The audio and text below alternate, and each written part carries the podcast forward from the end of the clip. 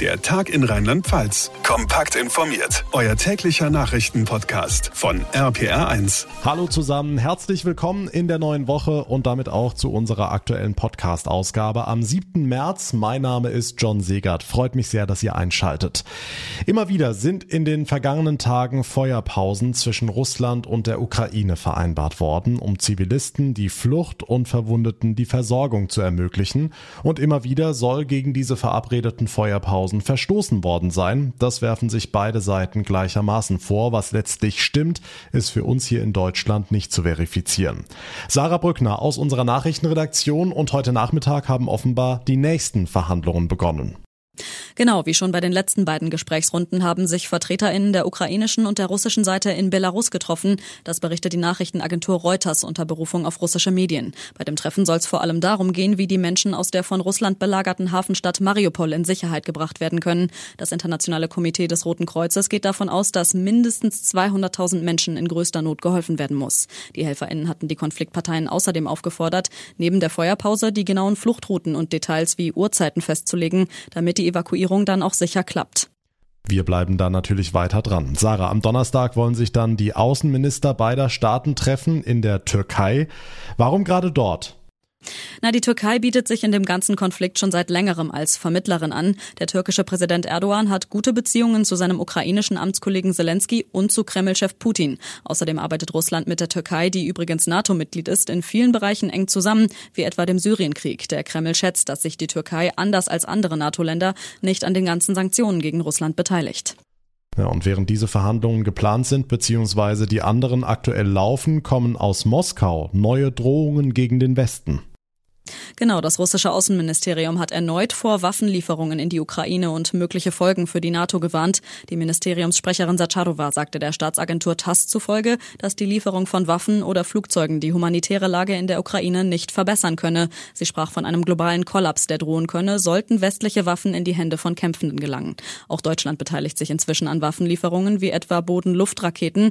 Das war bereits vom russischen Außenministerium scharf kritisiert worden. Die aktuellen Infos von Sarah Brückner. Vielen Dank. Während die Kämpfe in der Ukraine weiter toben, kommen bei uns in Deutschland mehr und mehr Flüchtlinge aus der Ukraine an, die allesamt schnellstmöglich versorgt werden müssen und dringend ein Dach überm Kopf brauchen.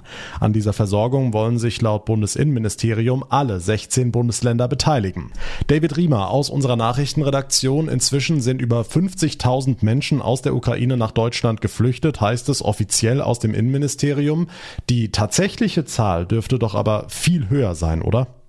Ja, mit Sicherheit, zumal es ja keine Grenzkontrollen gibt, wenn Flüchtlinge beispielsweise von Polen aus hierher gebracht werden. Außerdem sind ja auch sehr, sehr viele Privatleute unter anderem an die polnisch-ukrainische Grenze gefahren, um Flüchtlinge mitzunehmen nach Deutschland. Viele von den Geflüchteten tauchen deshalb in überhaupt keiner Liste auf. Deshalb dürfte die genaue Zahl an Kriegsflüchtlingen aus der Ukraine definitiv deutlich größer sein. Hm, und wie viele Flüchtlinge werden noch erwartet? Gibt es da Schätzungen?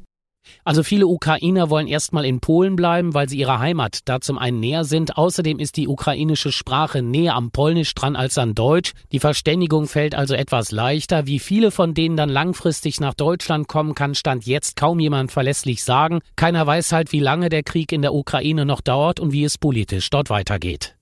Wie ist denn die rechtliche Situation? Also was gilt für Flüchtlinge aus der Ukraine in Deutschland aktuell? Also Ukrainer dürfen sich sowieso für 90 Tage in Deutschland aufhalten und sich ihren Aufenthaltsort in dieser Zeit auch aussuchen. Wenn sie eine Arbeit aufnehmen wollen, für ihr Kind einen Platz in der Kita oder Schule brauchen oder Sozialleistungen beantragen wollen, müssen sie sich bei den Ausländerbehörden oder den Erstaufnahmeeinrichtungen registrieren. Über eine gerade erst aktivierte EU-Regelung können Ukrainer außerdem unkompliziert für zunächst ein Jahr Schutz erhalten. Hm, jetzt hat Gesundheitsminister Karl Lauterbach am Nachmittag umfassende medizinische Hilfe für die Ukraine versprochen. Was konkret ist geplant?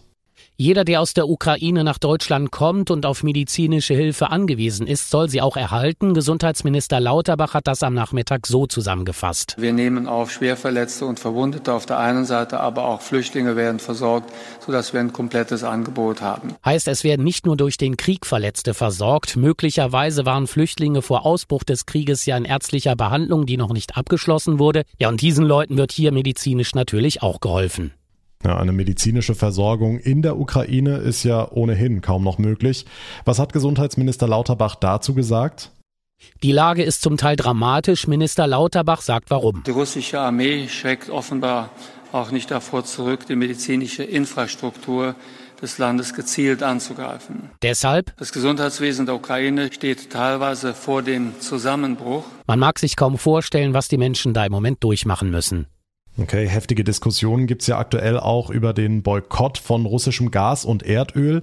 Bundeskanzler Scholz setzt trotz Krieg in der Ukraine weiter auf Energieimporte aus Russland. Womit begründet er das?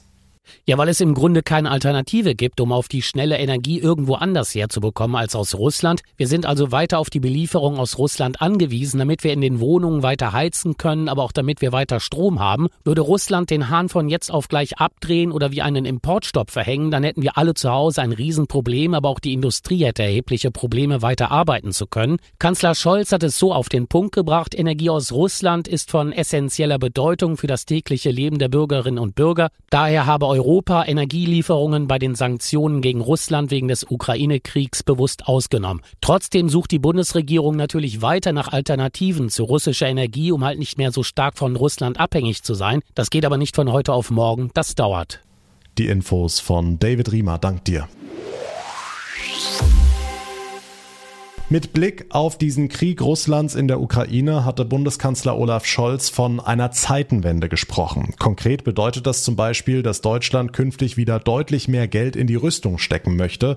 Da ist von 100 Milliarden Euro zusätzlich die Rede. Detlef Besir aus Kaiserslautern ist Friedenspfarrer der evangelischen Kirche der Pfalz. Herr Pfarrer Besir, erleben wir gerade die Rückkehr zum Kalten Krieg?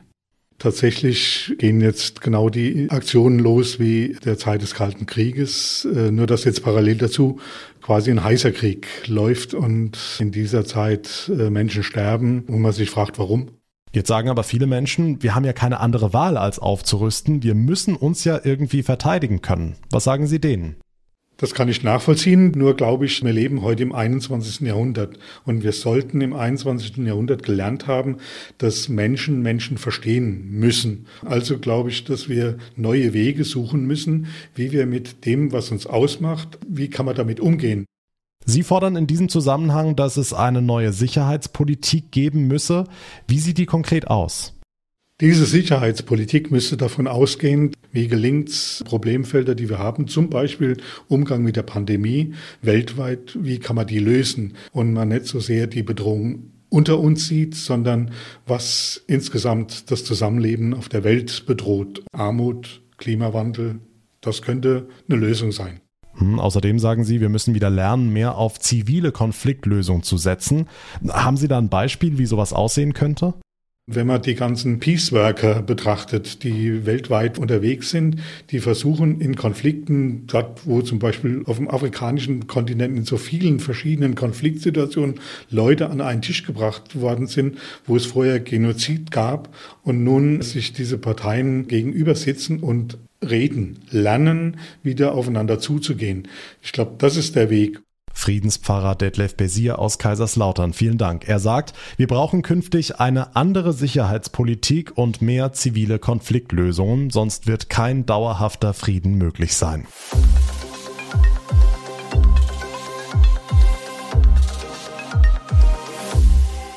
Ganz anderes Thema. Da haben die Eltern ihre Kleinen und Kleinsten zwei Jahre durch die Pandemie buxiert, waren vermutlich heilfroh, dass rheinland-pfälzische Schulen und Kitas in der letzten Zeit immer geöffnet waren. Tja, und jetzt das. Nicht wegen Corona, sondern wegen Streik sind morgen etliche Kindergärten dicht. Hintergrund, Gewerkschaft und kommunale Arbeitgeber verhandeln bundesweit und es geht nicht so recht voran, findet jedenfalls die Gewerkschaft. RPA1-Reporter Olaf Holzbach, wo hängt's denn diesmal? Also das ist eine ganze Reihe von Punkten. Der Gewerkschaft Verdi geht es um mehr Geld, höhere Eingruppierung der Beschäftigten, um Maßnahmen gegen Fachkräftemangel und um bessere Arbeitsbedingungen, zum Beispiel mehr Zeit für die Elterngespräche. Die Leute rennen uns weg, sagt Volker Euskirchen von Verdi Rheinland-Pfalz. Wir nehmen verstärkt wahr, dass Erzieherinnen und Erzieher sagen, bei den Arbeitsbedingungen suche ich mir etwas anderes. Es gibt einige, die sagen, sie gehen lieber in den Einzelhandel, setzen sich bei Aldi an die Kasse oder räumen Regale ein, als dass sie weiter als Erzieherin oder Erzieher bei den Rahmenbedingungen arbeiten. Und so sehr auch KassiererInnen gebraucht werden, wir müssen das Kita-Personal entlasten, fordert Verdi. Deshalb morgen der Warnstreik, bundesweit übrigens. Okay, ist absehbar, wo genau die Kitas zubleiben? Ja, der Schwerpunkt der Aktionen liegt in der Pfalz mit Kundgebungen in Ludwigshafen, Speyer und Pirmasens, aber auch zwischendrin. Schifferstadt, Zweibrücken, Kaiserslautern soll es etliche Kitas treffen. Mainz hat angekündigt, nur sechs von 60 städtischen Kitas bleiben auf. Stress also trotz Pandemie. Nochmal Verdimann Euskirchen. Erzieherinnen wie Sozialarbeiterinnen, wie Träger, wie Eltern wünschen sich nichts sehnlicher als wieder Normalität. Die Nerven liegen blank. Und wir wollen auch ohne einen Dauerstreik zu einer Tarifeinigung mit den kommunalen Arbeitgebern kommen. Übernächste Woche soll dann weiter verhandelt werden. Das Kita-Personal im Warnstreik, vor allem in der Pfalz, aber auch in Mainz, Ingelheim, Bad Kreuznach, Weißenturm. Es kann eng werden mit der Kinderbetreuung morgen. Dankeschön, Olaf Holzbach. Die Corona-Pandemie zerrt an den Nerven, keine Frage. Viele Menschen in Deutschland sind ganz klar unglücklicher und unzufriedener als noch vor der Pandemie. Das zeigt jetzt auch offiziell der neue Glücksatlas der Universität Freiburg. Dafür wurden in den vergangenen zwei Jahren 15.000 Menschen befragt zu ihrer Lebenszufriedenheit. Thomas Bremser aus unserer Nachrichtenredaktion. Ein Ergebnis der Studie ist, vor allem Frauen sind unglücklicher geworden. Warum? Ja, Studienleiter Bernd Raffelhüschen spricht da von den drei Hs. Das Homeoffice, das Homeschooling und das Housework. Die Sachen haben dazu geführt, dass die Frauen äh, deutlich mehr Zeit aufwanden für die Betreuung der Kinder, für die Homeschooling-Effekte etc. Daran sieht man äh, auch, dass noch immer Frauen in vielen Familien dafür zuständig sind. Frauen unter 25 sind von Corona demnach am stärksten betroffen. Sie waren vor der Pandemie die glücklichste Gruppe, jetzt quasi die unglücklichste. Okay, welche Gründe gibt es denn noch dafür, dass Frauen unter Corona mehr gelitten haben als Männer? Frauen arbeiten zum einen häufiger in Berufen, die besonders betroffen waren von Corona-Maßnahmen, also Friseursalons zum Beispiel, der Einzelhandel oder Kitas. Die wirtschaftlichen Sorgen spielen da eine große Rolle. Frauen nehmen im Schnitt auch die Gesundheitsgefahr ernster als Männer. Sie haben die Kontakte in den Corona-Hochphasen stärker reduziert. Vor allem junge alleinstehende Frauen geben Einsamkeit auch als Grund an, warum sie unzufrieden sind. Und eben noch die Mehrbelastungen durch Homeschooling und die Hausarbeit, also Dinge, die offenbar noch oft bei den Frauen hängen bleiben. Der aktuelle Glücksatlas der Uni Freiburg belegt, Frauen leiden noch stärker unter den Folgen der Corona-Pandemie als Männer. Die Infos von Thomas Bremser. Vielen Dank. Und das war der Tag in Rheinland-Pfalz für heute. Ich würde mich sehr freuen, wenn ihr uns eine kurze Bewertung hinterlasst, zum Beispiel bei Apple Podcasts oder bei Spotify. Außerdem wäre es toll, wenn ihr uns abonniert. Entweder auf jeder Podcast-Plattform oder natürlich auch auf Instagram. Da kriegt ihr außerdem jeden Tag die aktuellen Infos rund um den Krieg in der Ukraine. Mein Name ist ist John Siegert. Ich bedanke mich ganz herzlich für eure Aufmerksamkeit und euer Interesse. Wir hören uns dann morgen Nachmittag in der nächsten Folge wieder. Bis dahin eine gute Zeit und vor allem bleibt gesund. Der Tag in Rheinland-Pfalz, das Infomagazin, täglich auch bei RPR1. Jetzt abonnieren.